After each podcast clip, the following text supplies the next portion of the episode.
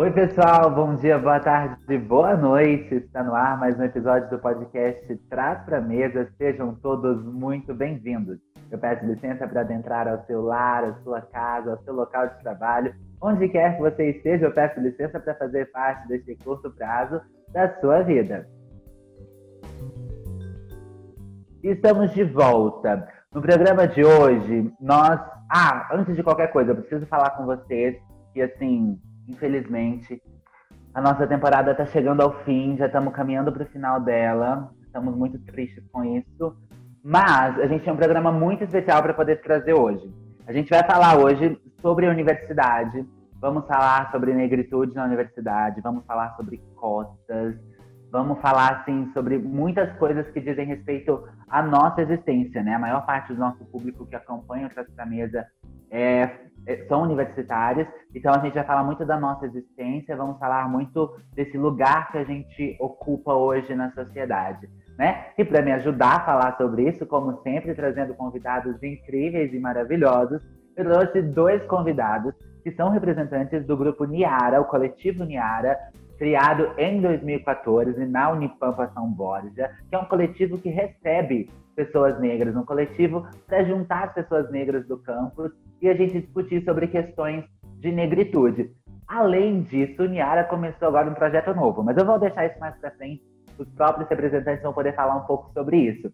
Convido para ocupar o seu lugar na mesa Andressa Almeida. Oi, meu amor. Oi, oi, tudo bem? prazer estar aqui, me sinto lisonjeada e honrada, né, de poder estar dividindo esse espaço com pessoas que eu admiro tanto e falando sobre um assunto que eu gosto muito também. Ah, e a gente que fica lisonjeado, muitíssimo obrigado por ter aceitado o nosso convite.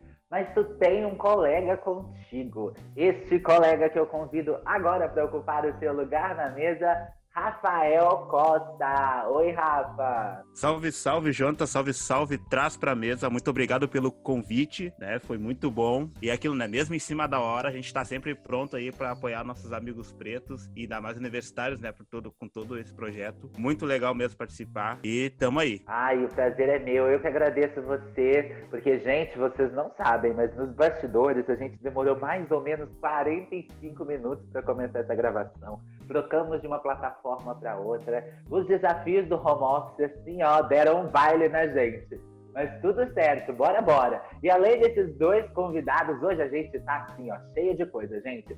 Além desses dois convidados, a gente vai trazer uma pessoa que vocês já conhecem. Ela já tem cadeira cativa aqui no nosso podcast.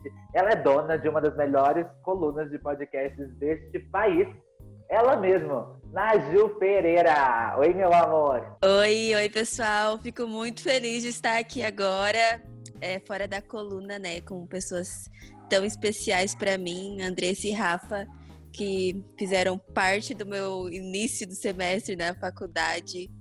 É isso, bora lá. Bora lá, gente. E pra gente começar, eu queria já assim é, falar primeiro, primeiro saber de vocês como que foi para vocês entrar na faculdade? Vocês são a primeira pessoa da família de vocês que entrou, porque a gente sabe que é sempre um desafio para pessoas negras entrar na universidade, né? O nosso problema começa em entrar, depois o problema segue em permanecer e a gente vai falar sobre tudo isso. Mas então eu queria saber, como foi para vocês entrar na faculdade por ordem, Andressa. Então, eu, antes de fazer jornalismo, né, na Unipampa, eu fazia geologia na URG. Um, e daí eu abandonei o curso de, de geologia no ano de 2019, que foi quando eu ingressei no jornal. Ai, falar de como é, né, estar na, na universidade é sempre um assunto que me deixa bem mexida, assim, e às vezes bem emotiva, porque a gente sabe que não é um espaço fácil, né? Dentro da minha família, eu sou a,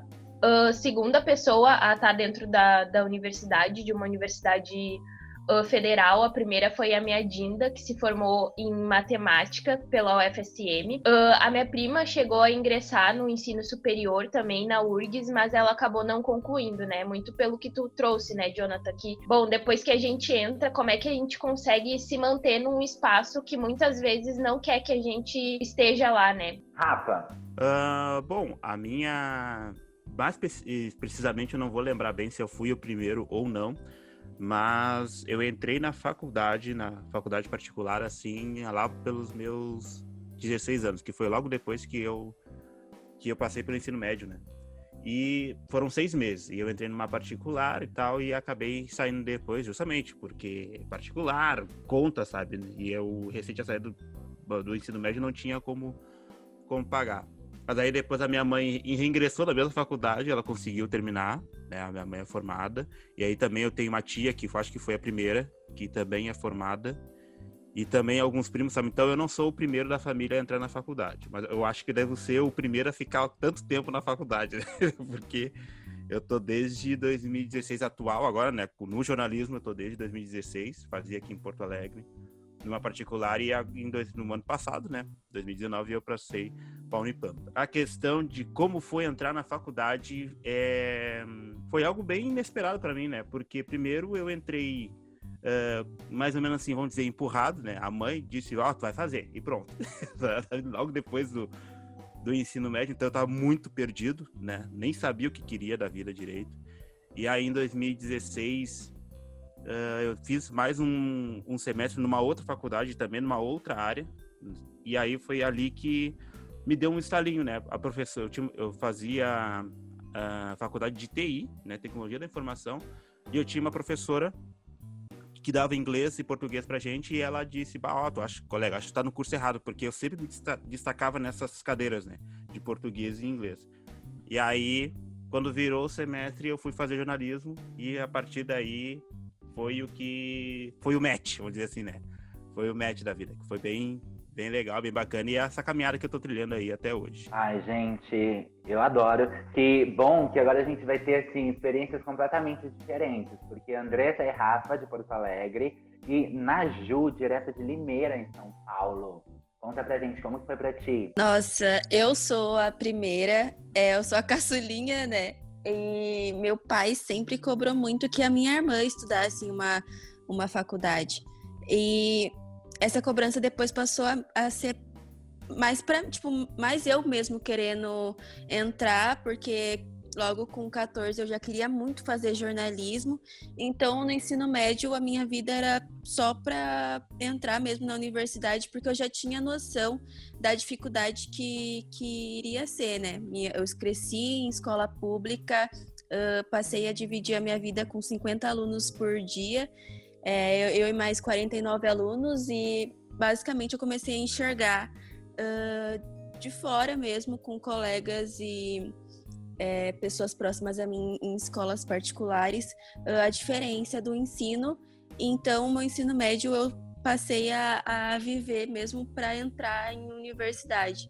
Eu fui a primeira da família, uh, continuo sendo, mas eu já consigo enxergar que desde que eu entrei, a minha família passou a, a mudar uh, os propósitos da, da vida deles, porque a minha família é do interior do Ceará, onde eles não pensam tanto em universidade assim, porque não é uh, a necessidade que eles têm, né? Eles precisam de outras necessidades lá. Graças a Deus eu tive a sorte tanto de ter apoio familiar como também apoio financeiro. Mas eu consigo enxergar que desde que eu entrei na universidade, eles passaram a, a querer também buscar um diploma e tudo mais? Para mim, foi muito estranho, porque, tipo, na minha casa, minha mãe já tinha feito faculdade, minha mãe é formada em letras, ela se formou em 2011 e eu entrei na faculdade em 2018.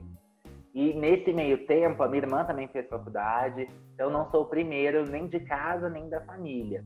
Mas eu, sou, eu fui o primeiro a sair, literalmente, de Divinópolis, né? Eu saí da cidade para poder estudar. E aí eu fui o primeiro da família a fazer isso. E aí eu sempre conto essa história porque é muito legal, muito engraçado, porque a minha família toda foi para o aeroporto de Divinópolis para poder no dia que eu fui embarcar. Eu levei até um susto porque como sempre eu me atrasei, né, gente? E aí eu estava chegando no aeroporto assim correndo porque faltava sei lá 10 minutos para fechar meu embarque. E, e aí eu chego no aeroporto assim, ó, o aeroporto de Divinópolis é pequenininho, então só tinha a minha família e os tripulantes da Azul.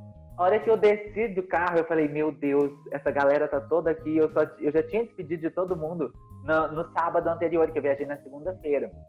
Mas aí, aí me emocionei, né? Mas ali na hora, na frente deles, eu tava segurando, né? Porque eu falei, tem que mostrar que sou super confiante indo e não sei o quê. Então fui, abracei todo mundo. E aí a moça da Azul ainda veio me chamar, porque eu acho que ela falou assim, acho que alguém ali vai viajar e tá esquecendo que a gente tem horário para decolar. Mas aí assim que, cheguei, assim que eu entrei no avião, eu desabei a chorar e chorei, chorei, chorei assim uma hora de Divinópolis a Campinas, só chorando, porque eu fui a primeira pessoa a sair, eu saí para uma cidade que era dois mil quilômetros de Divinópolis, né, para um lugar totalmente desconhecido, onde eu não tinha ninguém assim, nenhum rumo, simplesmente peguei e fui, né? Porque por conta da estrutura da faculdade, né? Por ser uma universidade federal, né? E, e é isso. E eu acho que é importante a gente lembrar que também é, é sempre uma questão, existe um privilégio, né, na gente que está na universidade. Porque como a gente estava falando antes, é, apesar de não termos os primeiros, ou no caso da Ana Ju ser a primeira a entrar na faculdade, é sempre muito difícil para a pessoa que é negra por conta do, do, lugar que a gente sai, né? A gente já vem de um lugar muito sofrido, de, de vidas muito sofridas, por conta da, da, dessa questão social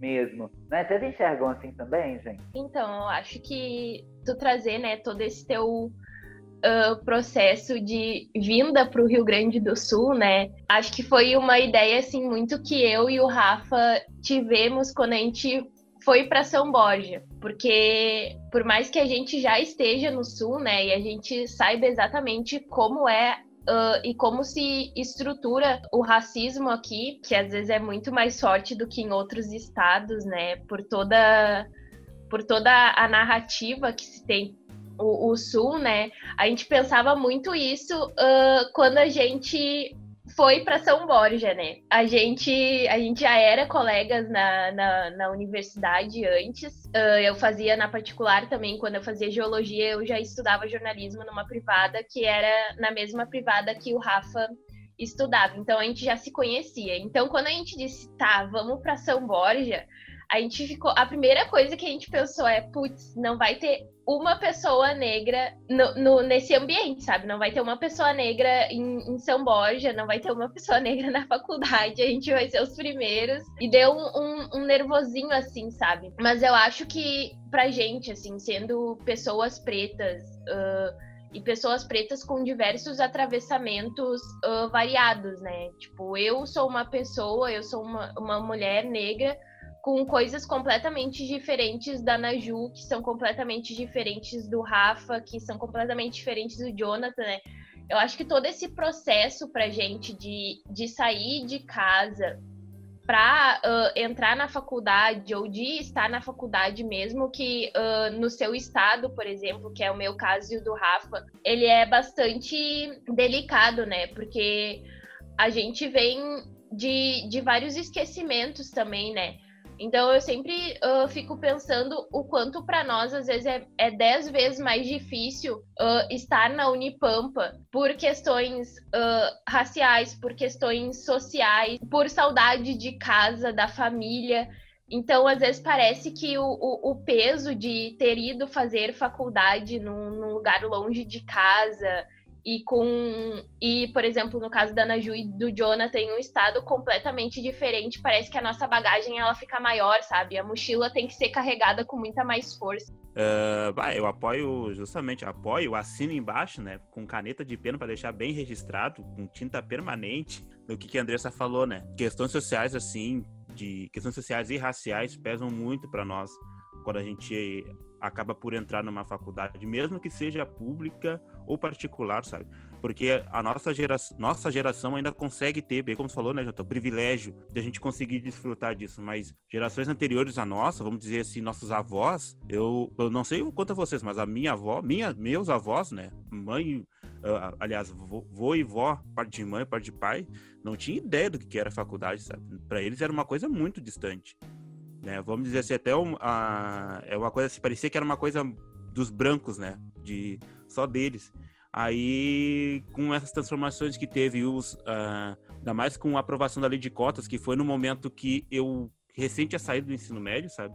Cabe a dizer que a gente ganhou muito, a gente ganhou muito, muita força negra dentro das universidades e isso é bom de mostrar da gente ter a nossa presença dentro desses espaços públicos, né? ocupar isso aí que é nosso praticamente nem por direito e dever, né? A questão de estudar longe também é, é, foi algo bem, bem engraçado, né? Que é bem isso que a, que a Andressa falou. A gente saiu aqui do nosso do nosso meio, do nosso ambiente, sabe? Que a gente conseguiu fechar. A gente tem um círculo de amigos muito, muito muitos amigos em comum a maioria deles negros, né? E aí a gente conseguiu fechar um, uma, uma, um círculo assim que a gente conseguiu achar aquela, aquela confortabilidade dentro desse reduto branco, né? Para quem não sabe, Porto Alegre já, é, já foi indicada, acho que no ano passado, indicada não, apareceu num relatório no ano passado, que é a cidade com mais desigualdade racial da, no Brasil todo. E ainda assim a gente conseguiu fechar um, um círculo nosso aqui, sabe? De amigos com quem a gente pode contar, muitos da, da área da comunicação, né? Graças a a faculdade que a gente fez na particular. E aí, quando a gente passou para a Universidade Federal do Pampa e se mudar para São Borja, se caiu aquele, aquele medo tipo, bah, o que que a gente, o que será que a gente vai encontrar lá? Será que a gente vai encontrar pretos lá? Porque a gente foi assim, ó, oh, meu, vamos, sendo que eu e a Andressa a gente chama de fiel escudeiro, porque, cara, eu e tu, tu e eu, sabe? Vamos, vamos junto até o final, né? Daí teve até o um negócio assim de eu consegui adiantar umas cadeiras, né? Assim, aqui, ó, tu vai ficar aí, tu não vai embora antes, antes de antes de eu terminar, porque é, a gente criou esse, esse vínculo aqui, a gente levou para São Borja, mas a gente encontrou muita gente bacana lá, encontramos tu, encontramos a Ana Júlia, encontramos os outros pretos ali, a gente conseguiu fechar o grupo Niara e tá sendo uma experiência muito legal, muito legal. Eu costumo falar que existe a Ana Júlia antes da, da Unipampa e depois da Unipampa. Eu entrei na universidade com 17 anos e por mais que eu tenha crescido num espaço periférico ali, né, da, da minha antiga escola, da, do ensino fundamental e ensino médio, eu cresci com muita gente branca, então eu não eu não tinha tanta noção assim da negritude, sabe? Eu não. Tanto que por muito tempo eu falava que eu era parda, e depois que eu falei, não, eu sou preta e pronto. E tem três momentos muito marcantes da universidade, assim,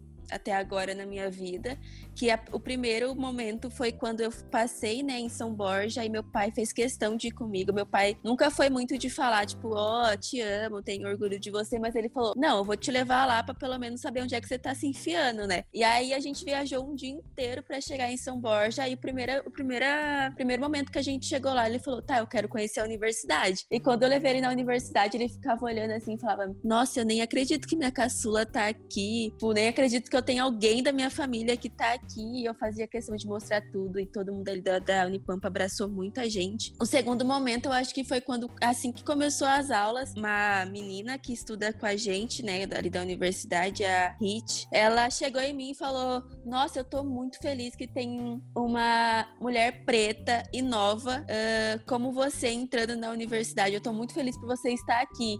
E eu fiquei tipo, como assim? O que, que ela tá falando? Eu não entendi o que ela quis dizer com isso. Depois de um tempo, quando eu conversei com a Andressa, que virou meu terceiro momento, que eu tava muito desanimada ali com a universidade, quando a gente entra, nós pretos entramos na universidade, a gente começa a bater esse desânimo de ver tantas pessoas brancas conquistando coisas facilmente e a gente tá uh, na correria para pelo menos, sei lá, ser aceito num projeto. Quando eu conversei com ela sobre o meu desânimo de querer trancar e de, sei lá, tentar ficar mais perto da minha família, ela falou, Ana Júlia, nós pessoas pretas temos que mostrar que somos capazes, capazes para essa profissão que a gente está se formando e também capazes para nós mesmos, né? Porque a gente se desanima muito. Essa autossabotagem que as pessoas pretas têm, é, ninguém entende. E eu demorei para entender entender que nenhuma pessoa branca ia entender o que eu tava passando ali, porque eu ficava pedindo sempre, olha, gente, estou passando por isso aquilo, mas ela, eles não sabiam me dizer, tipo, não sabiam me acudir. E quando eu conversei com ela sobre isso, eu falei, mano, eu vou encontrar isso em todos os lugares, sabe? Não é só aqui na Unipampa que eu vou encontrar isso.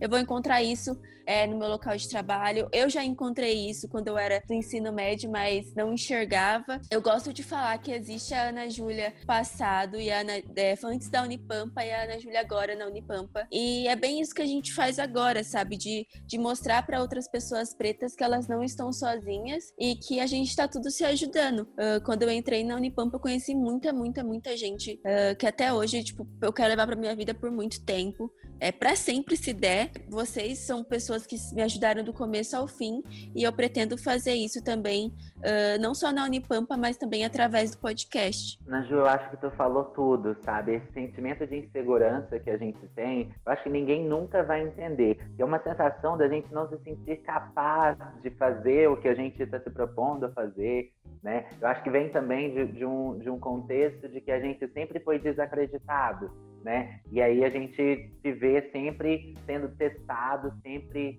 é, sendo colocado para baixo. E eu acho que no contexto da universidade acaba que esse orgulho da família que a gente estava falando agora, né? Ele vem como uma injeção de ânimo. Porque eu sempre me lembro, sempre que eu estou na faculdade fazendo algum trabalho, alguma coisa, eu me lembro de que desde pequenininho, minha avó sempre falando com a gente: você corre para poder buscar o canudo. E a gente reclamava de ir para a escola. Ela falava: não reclama, não, tem que ir lá buscar o canudo, para você ser alguém na vida, para vocês crescerem, que eu quero ver vocês no sucesso, no topo. E aí, esse orgulho da família, ele vem como uma forma de, de preencher a gente, né? De, como uma injeção de ânimo porque eu sempre me lembro dessa, dessa coisa da minha avó falar com a gente do diploma e, e de que a gente precisava lutar para ser alguém na vida. E aí, quando eu sempre me lembro da, da, dessa, dessa situação, né, dessa, dessa memória de todo mundo lá no aeroporto, morrendo de orgulho que eu estava saindo para viajar e sempre que eu venho, todo mundo sempre muito muito orgulhoso, eu fico, gente, é isso, eu estou fazendo a coisa certa, sabe? Eu estou mostrando para todo mundo que é possível ocupar esses lugares, que é possível ocupar esses espaços. E, e no momento que antes, agora temos as cotas, né? Mas é bom a gente lembrar que nem todos os negros que estão na universidade, eles estão na universidade pela lei de cotas. Muita gente negra tem medo de utilizar o sistema de cotas, por achar, por, por várias coisas, né? Por achar que a gente está sendo menosprezado, por achar que não, eu não posso usar porque tem gente que merece mais do que eu, né? Que é essa questão mesmo da gente não se sentir apto para as coisas, né? E Andressa, Rafa, Ana, vocês entraram pelo sistema de cotas na Unipam? Eu não utilizei o sistema de cotas, os meus acessos à universidade sempre foram universais, né? E também pelo histórico escolar que eu tenho. Uh, também outra questão de privilégio, né? Eu, dos 8, 9, 10, 11. 11 anos de, de ensino básico, foram oito em escola particular. Então, como o meu histórico tem, esse, tem esse, essa questão, eu não consigo acesso às cotas. Eu entrei uh, de quatro, eu fiquei na lista de espera, né? Eram quatro vagas para as cotas. E eu passei em quinto lugar, esperei todo mundo. Não, todo mundo não, né? Esperei alguém desistir para poder entrar e deu que todo mundo desistiu. Então aí eu entrei na primeira ali. Mas eu usei cota sim. Sim, eu também entrei pelo sistema de cotas na Unipampa, inclusive da minha turma. Sou eu mais duas pessoas negras. E só eu entrei pelo sistema de cotas na minha turma. Inclusive é uma questão pra gente conversar, gente. É, na turma de vocês, e aí a gente pode falar dos históricos de, de turmas, né? O Rafael, principalmente, que vem dessa questão de oito anos de escola particular, tiveram também essa questão de ser a única pessoa dentro da sala, a única pessoa negra dentro da sala, de não se ver em lugar nenhum dentro da escola? Então, na, na escola, eu lembro que eu estudei no, no colégio de aplicação, né? Ele é uma escola ligada com a Universidade Federal. Eu tinha vários colegas negros, vários modos de dizer, né? É que para mim, se é eu e mais duas pessoas já são várias. Eu realmente tinha bastante colegas negros, assim, tipo, numa turma de 35, sei lá, 8, 10 às vezes serem alunos negros. Uh, mas quando eu fui pra universidade, o sei lá, acho que foi o, o, primeiro momento que eu entendi que ou eu de fato entendia, me posicionava como uma pessoa negra ou eu ia, infelizmente, embranquecer. E quando eu digo isso, às vezes uh, não é, sei lá, que as pessoas não devam fazer isso, ou enfim, eu acho que cada um entende o que é melhor para si. Mas a universidade, ela é tão agressiva com nós, né? Que, enfim, ou a gente entende o que, que a gente é de fato, entende a nossa identidade, entende que a gente não vai ter vários privilégios e que a gente não vai conseguir diversas coisas naquele espaço simplesmente por sermos pessoas pessoas negras, ou a gente, tipo, vai cair na ilusão do que a branquitude quer pra gente, né? De achar que, que todos nós somos iguais e que todos nós temos as mesmas oportunidades. E eu falo isso porque na geologia, além de ser um curso uh, majoritariamente composto por homens, que eu tinha, tipo, numa turma de 40, éramos oito meninas e eu era a única pessoa negra na turma. Numa turma de 40. Sei lá, daí depois, no outro ano, entraram duas ou três pessoas negras. Param, tipo, das seis vagas, três. E isso mostra que mesmo com as cotas, os nossos ainda não estão ocupando uh, o espaço do ensino superior, né? E isso é uma coisa que ainda é preocupante, né? Porque, pô, a gente é 56% da população, sabe? Como é que a gente não tá num espaço que vai garantir que a gente talvez tenha uma tranquilidade uh, no nosso futuro, sabe? E quando eu digo tranquilidade, é tipo que a gente vai ter uma carteira assinada, que a gente vai ter talvez estabilidade, sabe, financeira. Isso, é, isso, isso mostra o quanto a gente ainda trabalha com, com, com um país que é completamente desigual, sabe? Porque, pô, se a gente é a maioria da população, por que, que a gente não é a maioria nas universidades? Por que, que a gente não é a maioria no curso de jornalismo, né? Aqui, por que, que a gente não é a maioria na Unipam? Sim, isso sem falar do, das fraudes nas cotas né, de que as pessoas negras ficam com receio de utilizar as cotas por, por, enfim, por N questões, e aí várias pessoas brancas entram se passando por pessoas negras, né, agora a gente está tendo instaurações de vários inquéritos nas universidades, vários processos para apurar a veracidade das informações, né, porque a gente trabalha com autodeclaração quando a gente fala sobre questões raciais. Então, está tendo várias, vários processos para poder falar, olha, será que fulano aqui foi honesto? Né? E, é, e não sei, é uma questão assim muito, muito, muito do Brasil, da gente ter que ficar cobrando as pessoas pelo mínimo, sabe? Da gente ter que ficar cobrando as pessoas por assim, gente, as cotas é uma tentativa de equiparar as, as oportunidades, uma tentativa do, do, do Estado de assim, de tentar fazer o que tinha que ser feito em 1888, quando foi assinada a Lei Áurea, né? Uma tentativa de, de trazer a pessoa negra de volta para esse espaço social e aí tem várias pessoas usando essas oportunidades né, que eram destinadas originalmente a pessoas pretas. Obviamente que eu fui um do também um dos, ou se não o único negro dentro da sala de aula, né? Uh, via isso muito muito mais nas escolas particulares que eu que eu estudei e mas nas escolas públicas já era já tinha eu já era já o segundo ou terceiro sabe mas, mas eu ainda era muito distante, assim, porque eu era muito tímido na época, né? Então eu não conseguia uh, me aproximar deles, assim. Claro, eu conseguia me aproximar de um ou de outro, assim, mas a gente não tinha, esse, sabe, esse vínculo de, ah, meu, a gente é preto e tal, porque a gente não tinha a consciência na época, né? Uh, vamos dizer assim, que a gente, como a gente foi, todo mundo foi criado no mesmo, que eram escolas de bairro, né? Todo mundo foi criado no mesmo meio, então ficou bem. Era uma coisa muito comum pra gente, sabe? Chegou a esse ponto. Então, depois que, eu, que eu entrei na faculdade de, e comecei a, a, frequentar círculos onde as pessoas debatiam isso, que a gente começou, que eu comecei a ter a consciência, sabe? Tipo, cara, é verdade. Não só nas escolas, mas também em casa também. A minha mãe participava de, de grupos e tal, só que a gente não tinha uh, esse diálogo mais uh, próximo em casa, sabe? A gente falava de várias coisas, mas disso especificamente não era um assunto recorrente. Mas aí, claro, depois que que, que eu comecei a frequentar esse a gente começou a falar bastante, né? Daí a gente começou a ter um, esse diálogo uh, racial dentro de casa, assim. Tanto que a mãe foi uma das que gritou bastante pelas cotas na URGS, ela trabalha lá, o, de como também a construção da família também teve isso, sabe? A minhas tias também têm a consciência disso e falam muito, né, às vezes, assim, a, a respeito desse, desse assunto.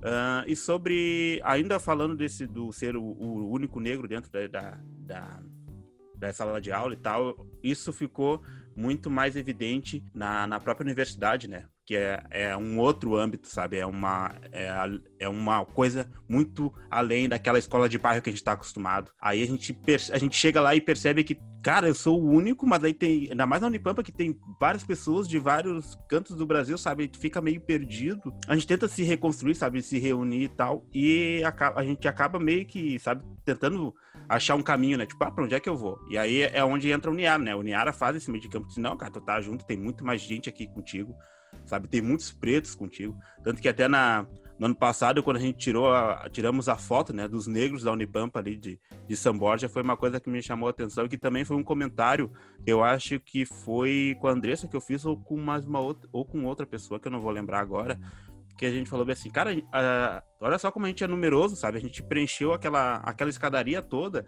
só que naquele dia a a gente não conseguia enxergar o, o quanto nós éramos numerosos, né? Mas aí quando a gente juntou todo mundo para tirar uma foto, assim, cara, a gente, a gente é bastante gente aqui. Nós somos um número bem legal aqui dentro, tá? E tomara que esse número uh, aumente nos próximos anos, né? Sim, eu quero deixar registrado que eu fiquei assim, gente, no chão, porque eu não pude participar dessa foto, né? Porque acabou que trocaram horário etc. Eu tava fazendo matéria e não consegui participar da foto. Então, meu Deus do céu, toda vez que eu olho para essa foto, eu falo, gente, tem muita gente. E ainda falta gente, porque assim como eu, tem outras pessoas que não puderam estar ali naquele horário, naquele dia, para poder fazer a foto de todo mundo junto.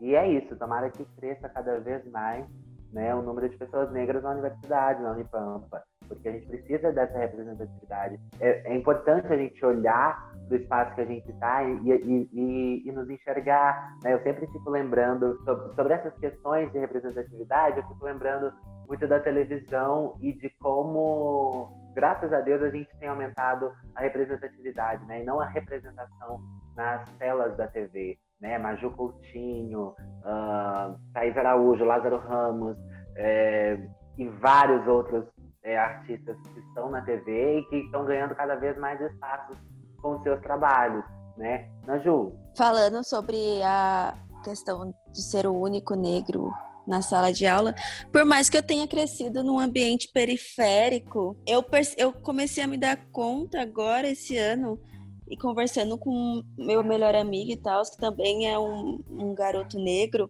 garoto, um homem negro, é, a gente se deu conta que com o decorrer dos anos o número de pessoas negras na sala de aula foram diminuindo, enfim, por várias questões. Só que teve uma época da minha vida que eu precisei transferir a minha matrícula para uma escola que tinha acabado de inaugurar aqui na, uh, na cidade e que uh, fica perto, próximo da minha casa. Então, por ser uma escola próxima, é, para não ter o tanto de aluno né, na outra escola que eu estudava, eles começaram a transferir a gente uh, obrigatoriamente para essa escola.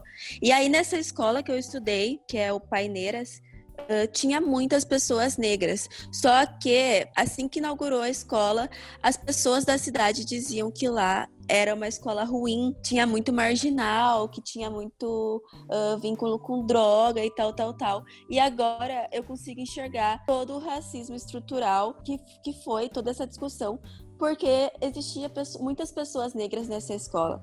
Uh, depois eu transferi uh, porque eu tinha um apego muito grande com essa, com essa outra escola que eu estudava. Mas uh, agora que esses dias estava conversando com um amigo meu e tal, eu falei, nossa, lembra como aquela escola tinha muitas pessoas negras? E ele, nossa, eu me sentia em casa. Pena que a gente teve que sair também. A escola não tinha um preparo, né? Porque escola pública de São Paulo é triste o negócio, chega a ser revoltante. É, mas a escola que eu cresci e estudei até o final do ensino médio, uh, eu consigo contar nos dedos também a minha sala. A minha sala, eu acho que era eu e mais quatro, e isso foi do ensino fundamental até o ensino médio. A gente não era muito de, de fazer essa troca, sabe? Era do começo ao fim a, a, o mesmo, as mesmas pessoas na sala de aula. Sim, gente, é bem isso. Na, nas minhas experiências escolares também eu sempre era um dos poucos negros dentro da sala de aula. É, eu sempre tive muita, muitas atividades dentro das escolas que eu passei, sempre estava, é, enfim, coordenação, é, presente de grêmio, representante do conselho representante de turma. Então, é, eu sempre me senti muito sozinho também, sabe, nesse, nesse sentido.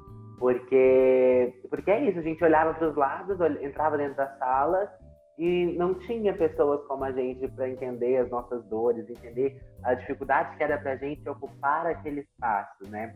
Hoje, é, conversando com os alunos da, das minhas escolas que vieram, tipo, eu estava no terceiro ano, eles estavam no primeiro, os alunos que vieram depois, né? Eles sempre falam que também para eles era muito difícil, que também é, era bem assim, né? Eles falavam assim, que a, un... eles falavam, a única pessoa preta que a gente via era você, porque tipo, eu estava em todos os lugares da escola. Mas eles falavam, tipo, não tem, né?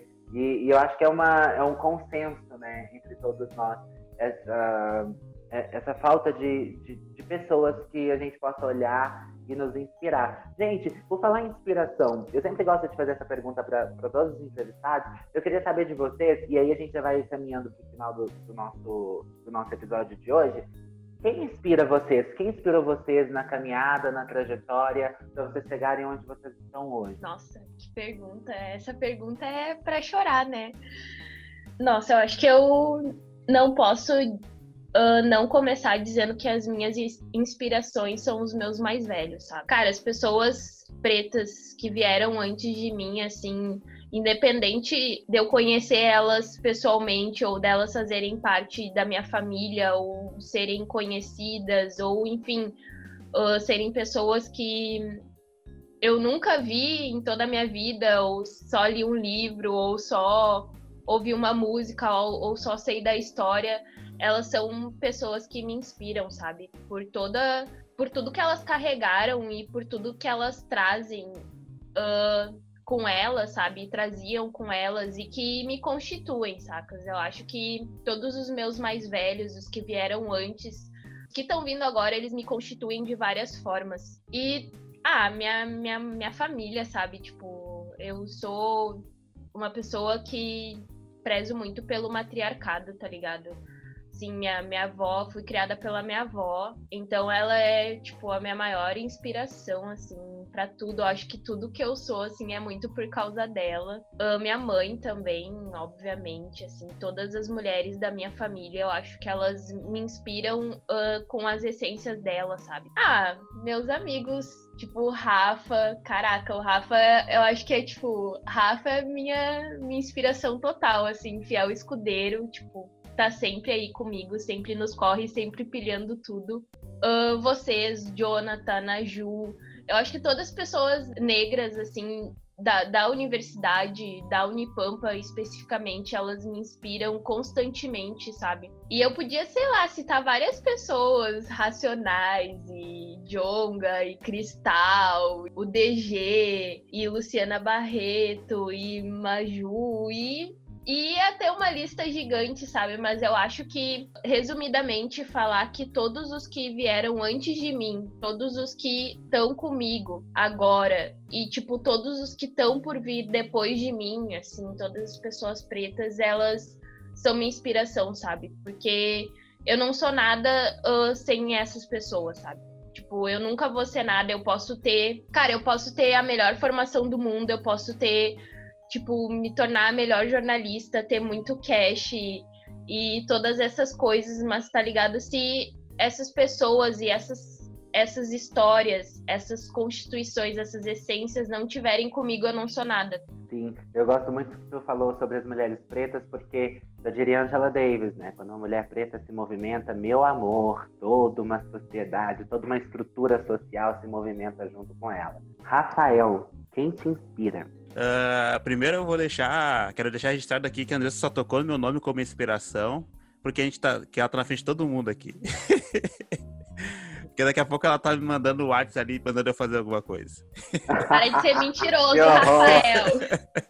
tu sabe que a nossa relação é assim. Eu sei, Fé Escudeiro, eu sei, eu, eu devolvo, né? A recíproca é verdadeira, assim. Que bom que tu veio comigo pra, pra São Borja, pra gente encarar junto esses, esse desafio que está chegando aí de como a gente consegue se construir, né?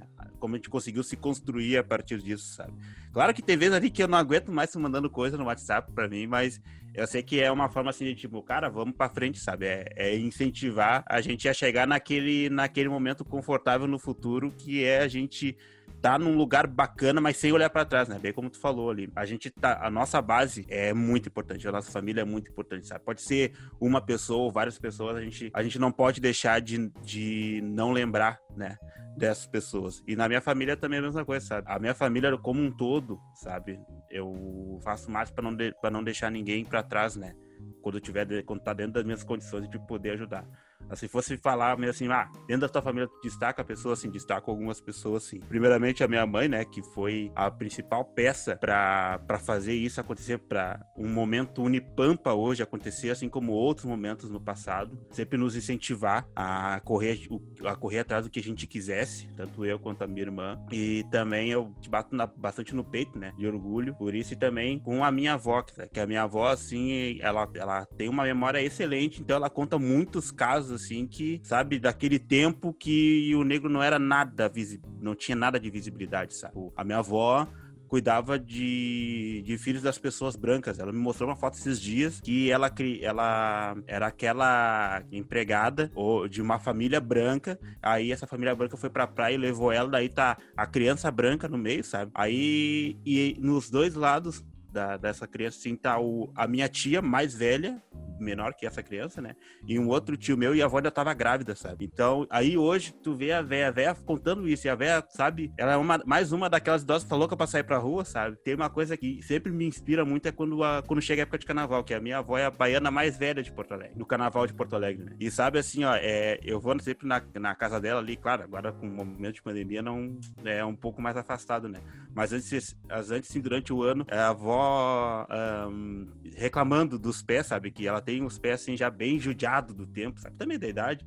Aí ela fica reclamando de dor nos pés o ano inteiro, o ano inteiro. Mas quando chega carnaval, a véia se transforma. É, vira uma fada, uma bailarina atravessando a avenida rodando, sabe? Que, que aquilo ali é o momento dela, sabe? E ela adora. E a, assim como a gente adora uh, ver ela passar. E também bato na, novamente na, na, na técnica que a Andressa trouxe ali de todas as pessoas pretas que a gente enxerga no nosso caminho, né? A Andressa, Jonathan, Ana Júlia, né? o pessoal dentro da faculdade lá também, que tá cada um fazendo seu corre, ainda mais no da Unipampa que a gente consegue ter esse, essa, esse cenário muito diversificado, sabe? De cada pessoa do Brasil, Vitor consegue ver assim, cara, minha mãe teve isso, o meu pai teve aquilo, como por exemplo a Naju falou agora que eu não tinha uma, uma relação tão estreita com o pai, mas ele que trouxe ela para cá. A Naju, a minha, a minha história foi bem parecida, sabe, contigo. Foi meu pai que, que me trouxe. Ele também não tem essa, tanto essa aproximação assim emocional, né, de, de falar ah, eu te amo e tal, mas ainda assim foi ele que me trouxe, que me levou, né, até São Borja e, e se apavorou um pouco com o que viu lá, mas ele deu a maior força, né,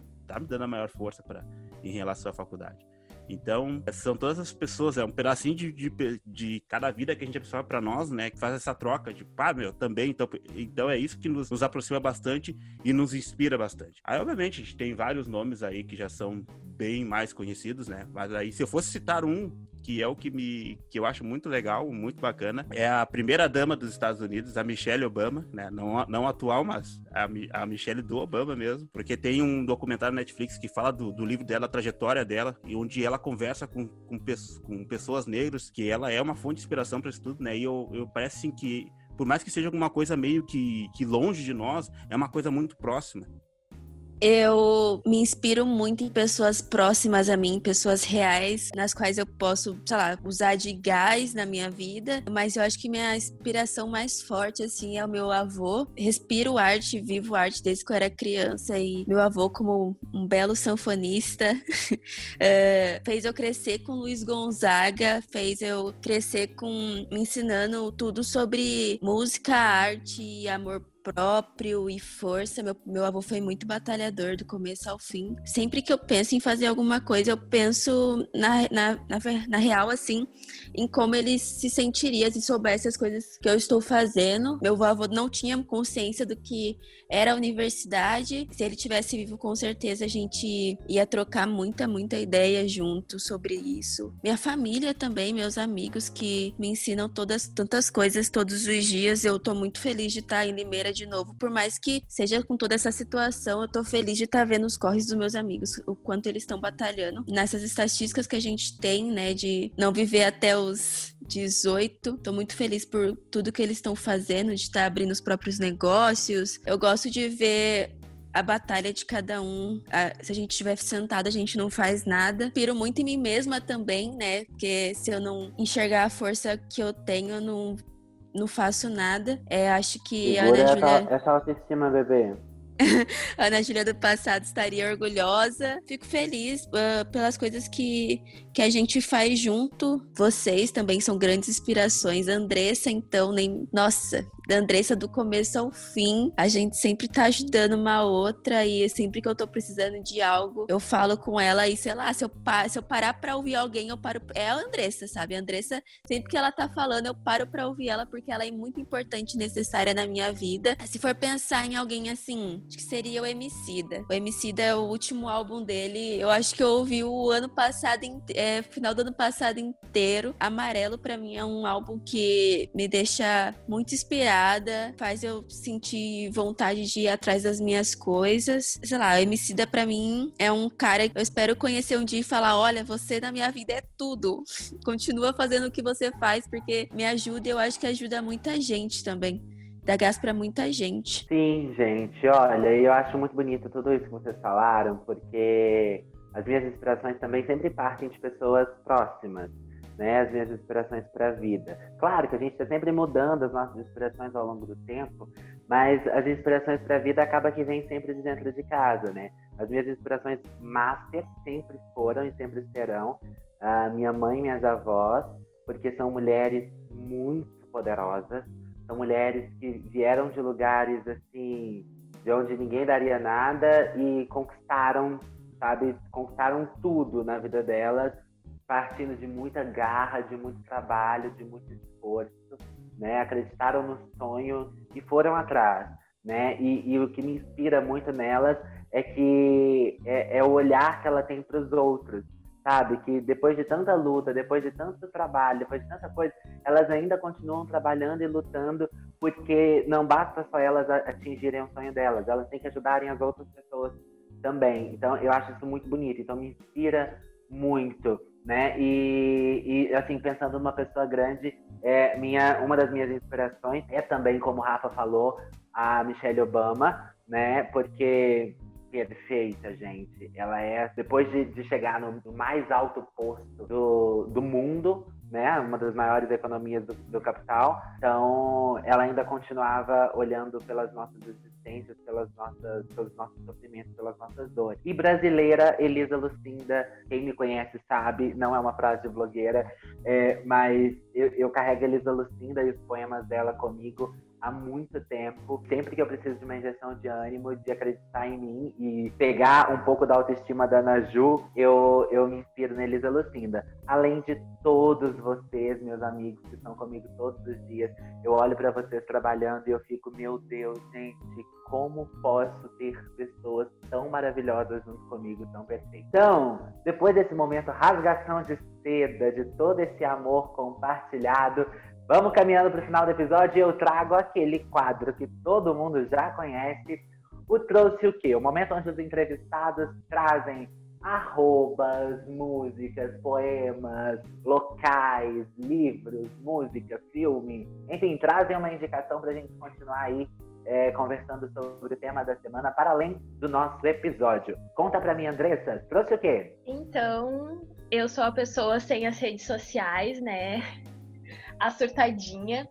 Mas a minha indicação, eu acho que vai casar muito assim com, com o fechamento que a gente fez, né? De, de quem nos inspira e tal, e de tipo, a gente não ser nada se todos nós não, não sermos. Eu trago a Cristal como indicação, o clipe Ambição, que saiu ontem. Uh, eu acho que, tipo, todo mundo deveria curtir esse som, sabe? Porque eu acho que ele é um, uma música, uma música muito, cara, com uma potência enorme, assim. A Cristal tem uma potência inacreditável tipo, uma mina aqui do sul que tá trampando com, com música, assim, é impecável o som dela. Não só esse, como todas as outras produções que ela tem. Eu acho que essa é a minha indicação. Não esperava essa parte, mas ainda assim corri atrás aqui de, um, de uma de um conteúdo aqui para trazer para vocês. A primeira as minhas redes sociais, né? Uh, enquanto a Andressa não, não é a participante, eu sou aquele participante ativo de qualquer coisa que tá aparecendo ali de, de, novidade de rede social. Eu vou lá, faço login, experimento e depois eu saio fora. Tipo, mais ou menos assim. Mas claro que eu tenho as minhas redes já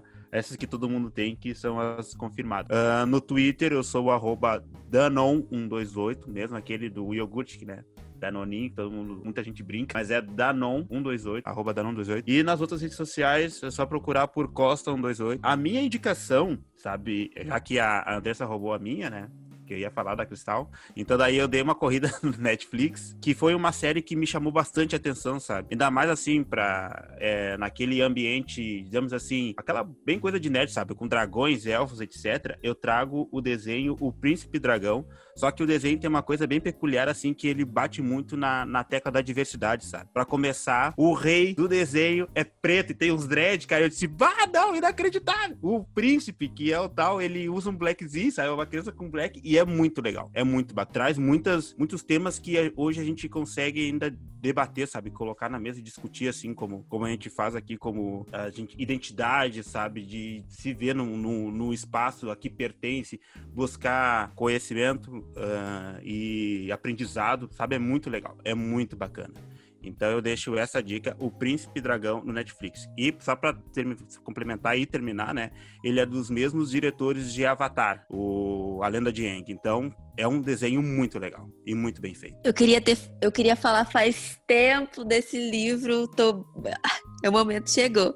Trouxe a saga da Renata Ventura, uma escritora carioca. Ela, ela tem uma saga baseada, inspirada, na verdade, né, em Harry Potter. E a saga se passa no Rio de Janeiro, numa favela do Rio de Janeiro. E o bruxo, que é o protagonista, o personagem principal, é negro. E, é, eu encontrei ela no Twitter e fiquei muito curiosa para ler, conseguir ler o primeiro livro em PDF. Tô ansiosa para comprar os próximos. Ela já tem quatro livros, se eu não me engano. Basicamente é para quem gosta desse negócio de escola de magia e tal. Se passa em todos os territórios brasileiros. Tem um spoiler aí que fala que o quinto livro vai ser inspirado no sul do Brasil. Então, assim, para quem gosta, eu super indico. A saga se chama Arma Escarlate. Então, é isso. Eu trouxe a Arma Escarlate da Renata Ventura. Perfeito. Já estou anotando todas essas indicações, porque como vocês sabem, gente, eu também aproveito e trouxe o quê? Para poder pegar coisas novas para mim, né? A gente aumentando ali o nosso arcabouço. Perfeito, gente. Muitíssimo obrigado. Ah, antes disso, eu normalmente não trago nada para o Trouxe o Quê, mas essa semana eu resolvi que eu quero trazer coisas para vocês também. Então, gente, papel e caneta já vai anotando, porque olha, essa semana muitas indicações para vocês. Quero trazer a indicação do Trouxe o Quê que o Rafa trouxe no meio do episódio de Becoming da Netflix. É um documentário da Michelle Obama. Tem um livro também para quem preferir. E a Michelle Obama conta a história dela é, antes, durante e um pouco depois da chegada na Casa Branca. A série Dear White People da Netflix também, que assim incrível. Se passa no ambiente escolar né? Então, é tudo a ver com, com o tema do episódio de hoje. E eu quero trazer também como indicação as redes sociais do Niara, coletivo Niara no Medium, no Twitter e no Instagram. Agora o coletivo Niara também está fazendo verificação de fatos em parceria com o projeto Comprova. Então, vocês podem também utilizar as redes do Niara para ficarem sempre muito bem informados e antenados das principais notícias e principalmente sobre é fato, é fake. Vocês vão saber lá na página do Coletivo Niara. Sigam, gente, por favor, vão lá acompanhar o trabalho incrível que essa galera está fazendo.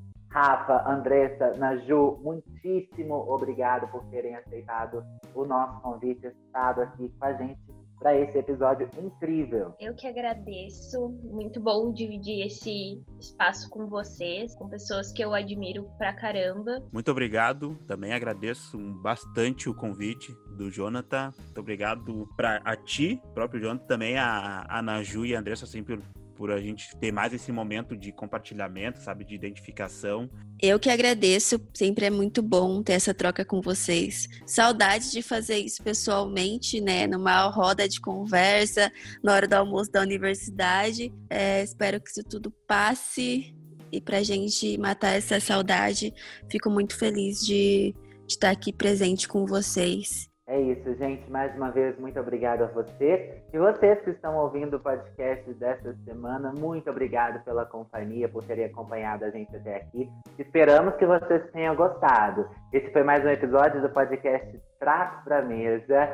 Não se esqueçam que vocês podem sempre colaborar com o podcast, trazendo sugestões de episódios, de temas, de convidados para as nossas próximas mesas.